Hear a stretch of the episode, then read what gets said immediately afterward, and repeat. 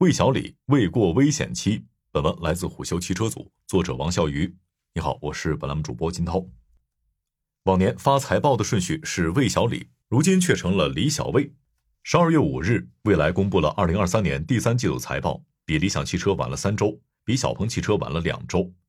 其实，如果把魏小李三家的财报放在一块儿，最先交卷的理想确实成绩更漂亮，上季度净利润都到了二十八点一亿元。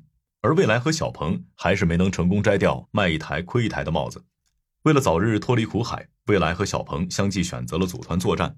小鹏有大众汽车和滴滴出行，蔚来的换电合伙人也已经有了长安和吉利。但争论拉帮结派的杀伤力，华为说第二，无人敢称第一。华为组建的鸿蒙智行联盟虽然只亮相了四届中的两届，也就是问界和智界，但他俩已经足以让众人惊艳。此前，问界 M7 只是进行了改款。订单数就直接破了十万家，险些把理想第二次打残。华为余承东只是隔空跟小鹏汽车 CEO 何小鹏斗了几句嘴，小鹏的股价也险些崩盘。未来虽然没有跟华为直接交手，但双方的合作伙伴却惊人的重叠。说白了，魏小李危险与否，得看华为下不下狠手。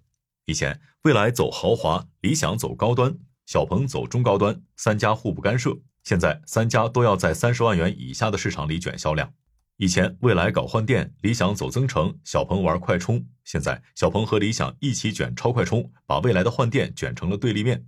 其实最能体现乱斗的是这一轮第三季度财报电话会上，新势力一号人物们对明年新产品的规划。这一局面可以说是上半场各做各的，下半场我做你的，你做我的。首先开火的是理想汽车 CEO 李想，他说，二零二四年理想会发布和交付四款产品。这也是公司创办至今产品最丰富的一年。二零二四年上半年，理想会发布面向更年轻家庭的中大型 SUV 理想 L 六，下半年还会交付三款纯电产品。车型的发布和交付节奏会一直延续我们过去的优良传统。与理想专薅有钱人不同，小鹏玩的是高举低打。何小鹏明确表示，在二零二四年，我们不仅会基于扶摇架构推出竞争力突出的爆款新车型，而且计划推出十五万级别的全新品牌。小鹏将在明年交付的第一款新车型就是小鹏 X9，它也与理想 Mega 形成了极为微妙的竞争关系。而除了高端线上的 X9 之外，小鹏还在探索中低端的走量市场。据悉，小鹏和滴滴合作的首款产品 A 级智能纯电轿车 Mona 的研发进展顺利，预计将在2024年第三季度上市。而蔚来看似与小鹏和理想并没有直接竞争，但如今蔚来也在采取高举品牌、低走销量的策略。高端线与理想价位重合度会越来越高，走量的副线则跟小鹏卷起了性价比。在十二月五日的财报电话会上，蔚来 CEO 李斌提到了一个关键词，叫“三个品牌九款核心产品”。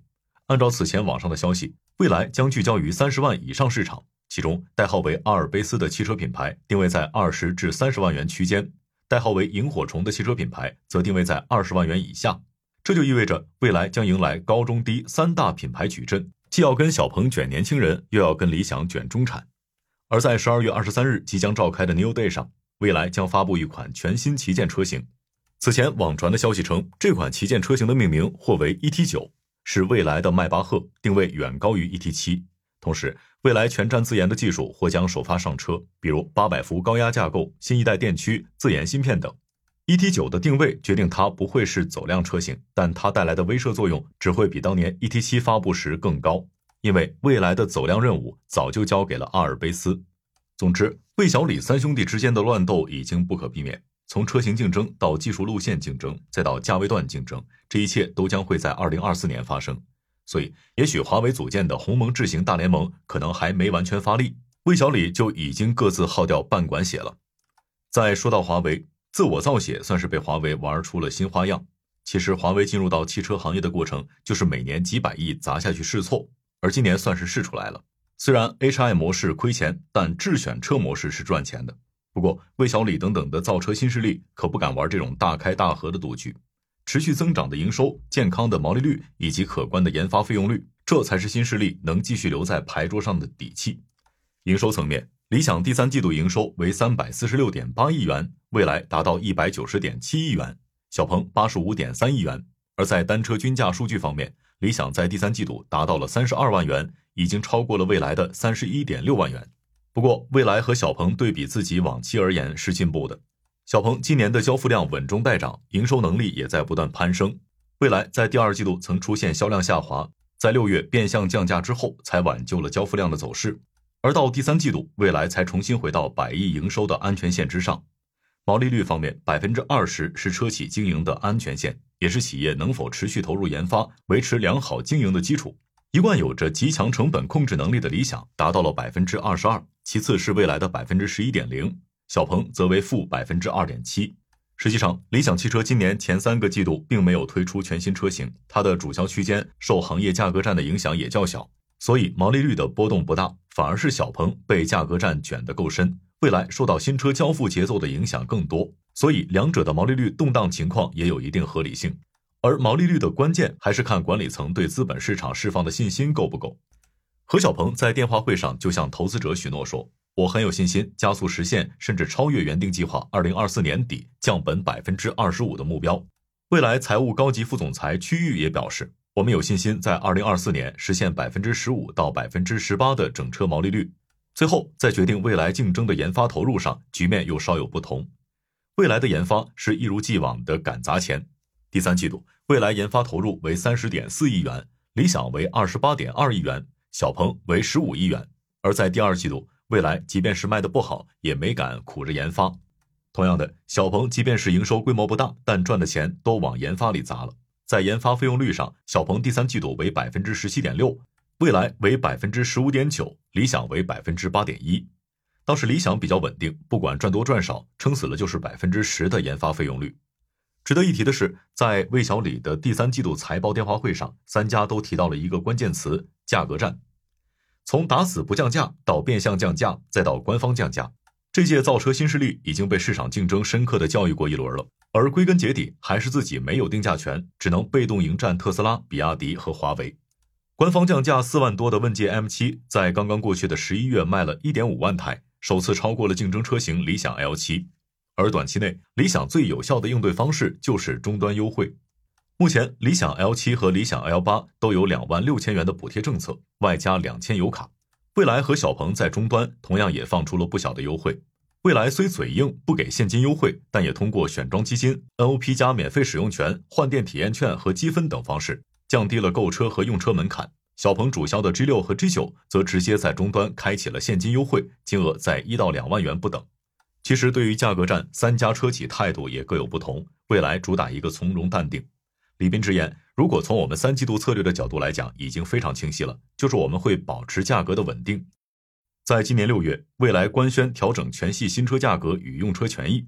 调整后，蔚来全系新车降价三万元，最便宜的蔚来只要二十二点八万元。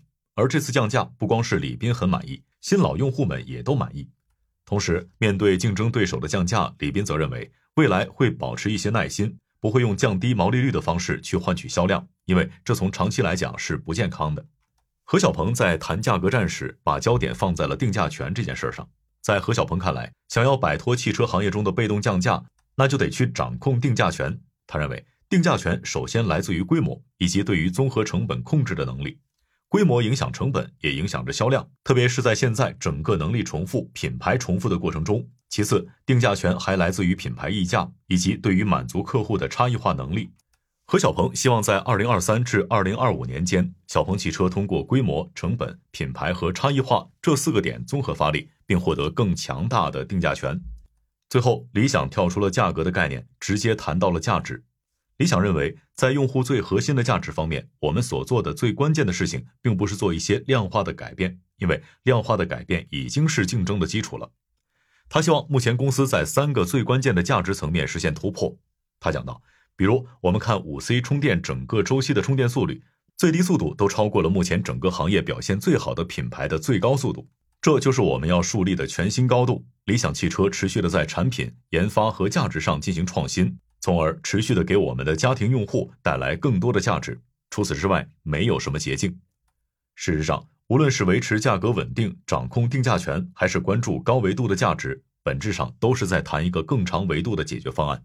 眼下能够博眼球和博销量的方式，要么就是微博上斗斗嘴，要么就是在终端销售降降价。而相比起来，可能还是高管之间斗嘴皮子更有性价比。但是学习华为的成功，避开华为的锋芒，可能才是魏小李接下来更重要的一课。好的，以上今天的商业动听，下期见。